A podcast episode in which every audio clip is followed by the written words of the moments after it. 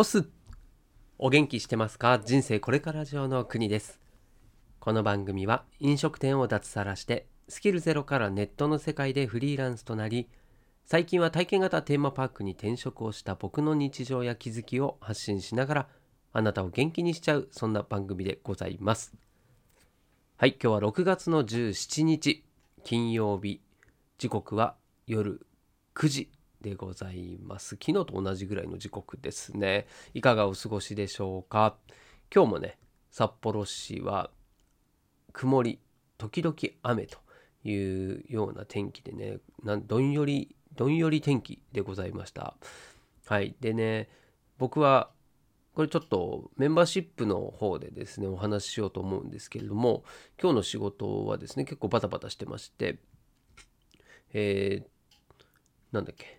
日本食券っていうですねうーんまあいろんな調理するものを作っている提供している会社なんですけれども、まあ、そこのね試食に試食会というのがあってですねその試食会に、えー、社長と一緒に行ってきました。はい。まあ、その何どんなことしたのかっていうのはメンバーシップの方でお話ししようかなというふうに思っております。でこちら通常放送の方ではですねテーマ今日は企画提案を通すためにやるべき3つのことというお話をしたいと思います。まあ、これも結論を言っちゃいますと、えー、1つ目がですね提案は企画はですね1つじゃなくて複数複数ですね複数っておかしいですね複数しましょうっていうことですね。で2つ目が断る理由を削る削ってあげようということですね。そして3つ目が信用貯金をしておこうということですね。まあ、具体的なお話をこれからですね深掘っていこうと思いますので最後までお付き合いください。では行ってまいりましょう。はい。まあ企画提案をするっていうのは仕事をするその内容によっても結構違いますよね。その必ずしもね自分は自分が企画提案をするポジションにいるかというとそうではないのでこれは、まあ、ちょっと偏った人だけのための放送になるかもしれませんけれどもただねこれ、うん、仕事だけじゃなくて家族とかの中でもこう企画とか提案っていうのはね実を言うと結構してるんですよね。うんまあ、これはそうだなアピールと言ってもいいかもしれないですよね。まあ、そうなるとね、うん、自分の子供がねこれ買ってアピールあるじゃないですか。あれだってさ言い方によっちゃ親の反応って変わるよねって話なんですよね。うん、まあなかなかねその小学生とかのさ子供がそんな悪知恵を働かしてですね親を騙すまでは言えないかもしれないけれどもうまく誘導するなんていうことができたらねまあ、それはかなり優秀だと思いますよ。うん、僕はそんなことはね、みじんに、みじんも感じることはなかったんですけどね。うん、まあ、子供は子供らしくあれと思いますけれども、ただ、仕事においてはですね、まあ、やっぱりそういうテクニックだったり、やり方っていうのがあるんですよね。だそれを、うんまあ、この3つが全部かというとそうではないけれども、うんまあ、一つの提案というかですね、もうそれこそ僕からの提案ですね。うん、こういうふうにすると案外うまくいくんじゃねっていう、そういう話ですね。はい。で、一つ目の提案する、企画するのは、一つじゃなくて複数やりましょうよという話です。はい。で、これはですね、うん、自分が本来ですね、提案したい内容っていうのをまずあるじゃないですか。で、それはちょっと横に置いといて、似たようなですね、提案とか企画を考えるんですよ。で、うん、これは類似のものを考えてもいいかもしれないですね。で、なんでかっていうとですね、例えばこれをですね、社長にプレゼンしますってなった時に、その自分がもうこれがいいと、これで絶対行きたいと思ったもの一つを提案しちゃうとですね、社長の中でのですね頭の中ってどうなるかっていうとそれをやるかやらないかいいよ OK を出すか出さないかっていう選択肢2つの選択肢になりますよね。これがですね複数の提案をするというのはこれまあ1つだけじゃなく2つ3つっていうふうに提案をすることによってで自分もねその選ぶ立場で考えた時に3つの選択肢があるってなった時にね3つあるプラスやらないっていう選択肢を増やすのってですねこれ心理的にはですねそうならないんですよね。3つあるならどれがいいかなって選ぶ選んじゃうのが人間なんですよ。だからこれは、えー、ね、まあ、3つぐらいが一番いいかなと思うんですけれども自分の推しの自分が推してる提案企画っていうのがうまくですねちゃんとこう映えるようにするのが大事なんですね。うん、例えばうんそうだなすごく極端に、えー、コストがかかるような提案をね1個置いといてそしてコストはすごい安く収まるんだけどもちょっと企画力としてはいまいちかなっていうようなものをあえてですね一つピックアップしてそれも持っていくと。そして中間のコストもそれなりだけれども、まあ、成果としてもなかなか出そうだねという本来自分が推したいものですね。これを真ん中に設定しておくと選ばれやすくなるですね。これも松竹梅の考え方と一緒ですよ。だいたい松竹梅っていうとね竹が売れるよというあれですよ、まあ、それと同じでそのプレゼンの仕方持ってき方によって相手の心理状態も変わるし答えっていうのは変わるものっていうのをこれはですね最初から知っとく必要があるなというふうに思います。で2つ目がですね断る理由を削ってあげるということですね。でこれはですね、うん、相手がどういうふうな反応を見せるかっていうのをある程度事前にですね予測しておくっていうのが大事かなというふうに思います。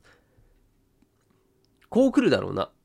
ていう時に、えー、それを事前にですね考えておいてでその答えを用意しておくとかあとはですね、まあ、相手がこの提案企画をもし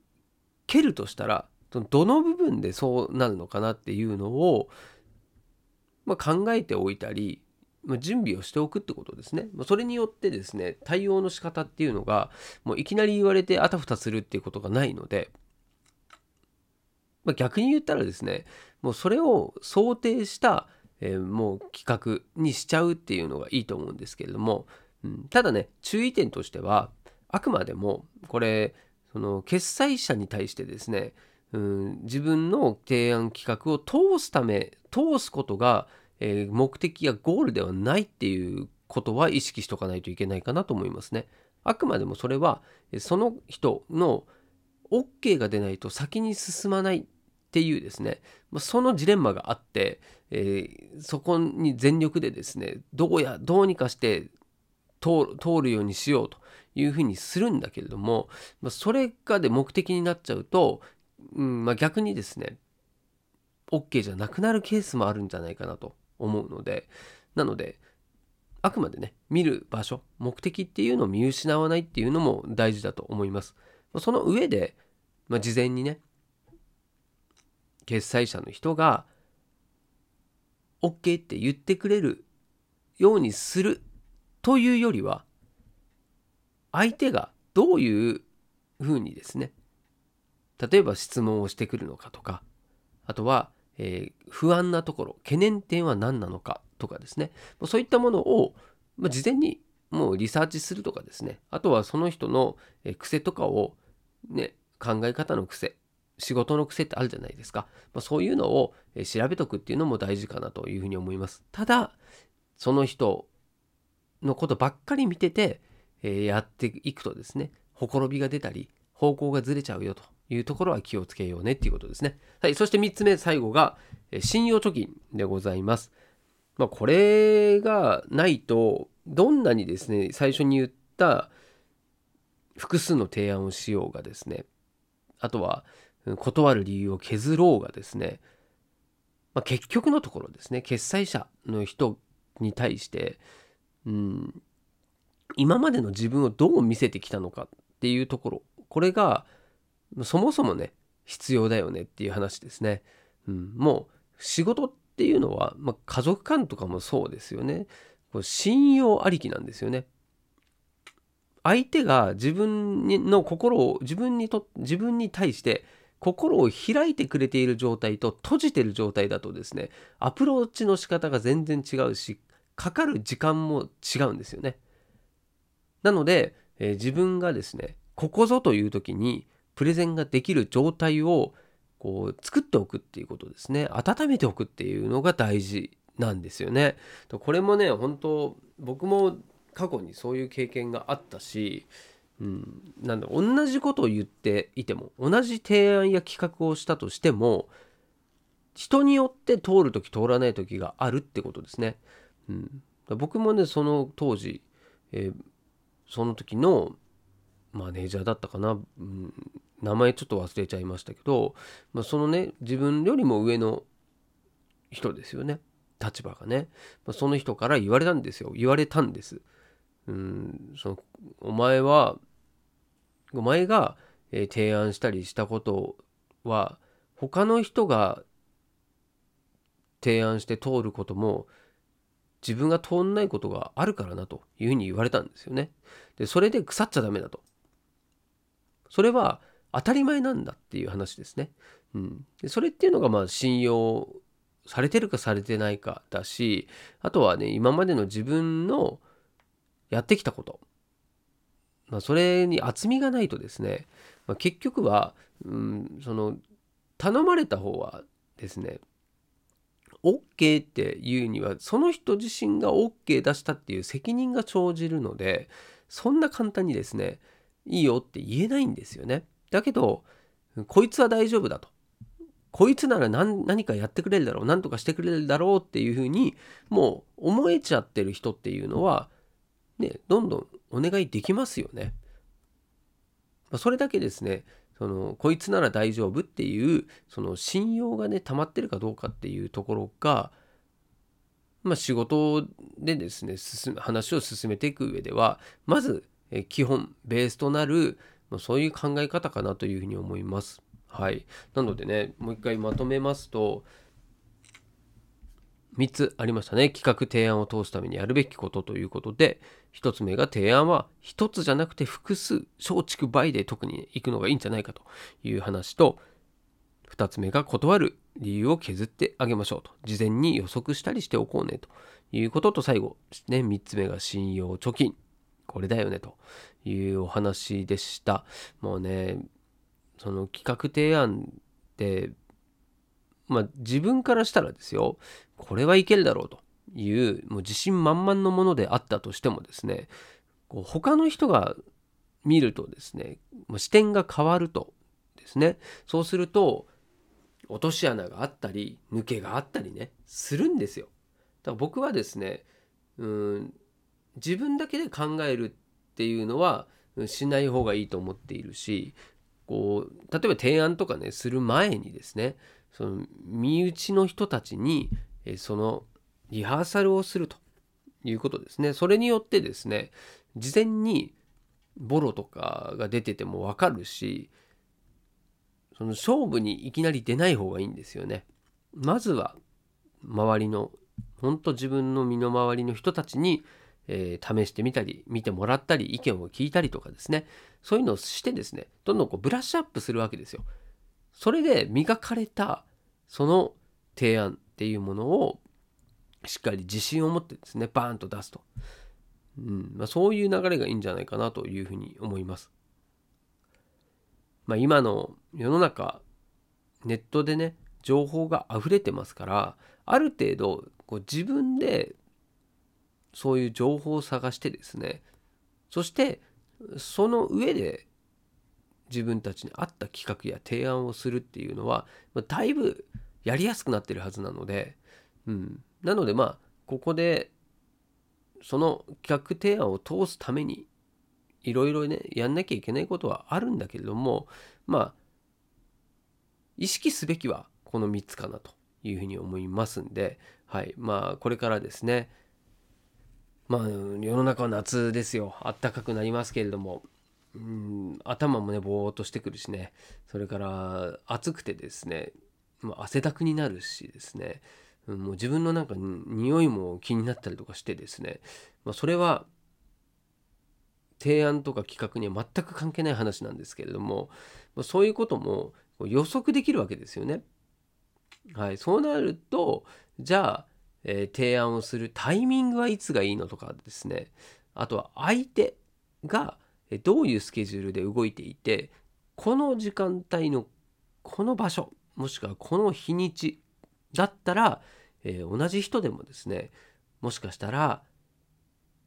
その提案を受けやすくなるかもしれないというようなそんなですね考え方もできますよね。ただ単に、えー、まあ、この3つをやると提案が取りやすくなるのかっていうとねまだまだいろんな考えがあってもいいんじゃないかなというふうに思いますんでね。はい、まあ、今日の話を何かですねそういった自分の企画を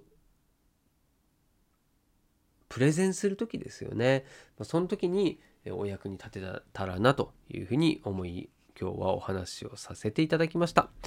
じゃあこれからメンバーシップの放送も撮っていきたいと思いますのではいそちらもですねメンバーシップ月額500円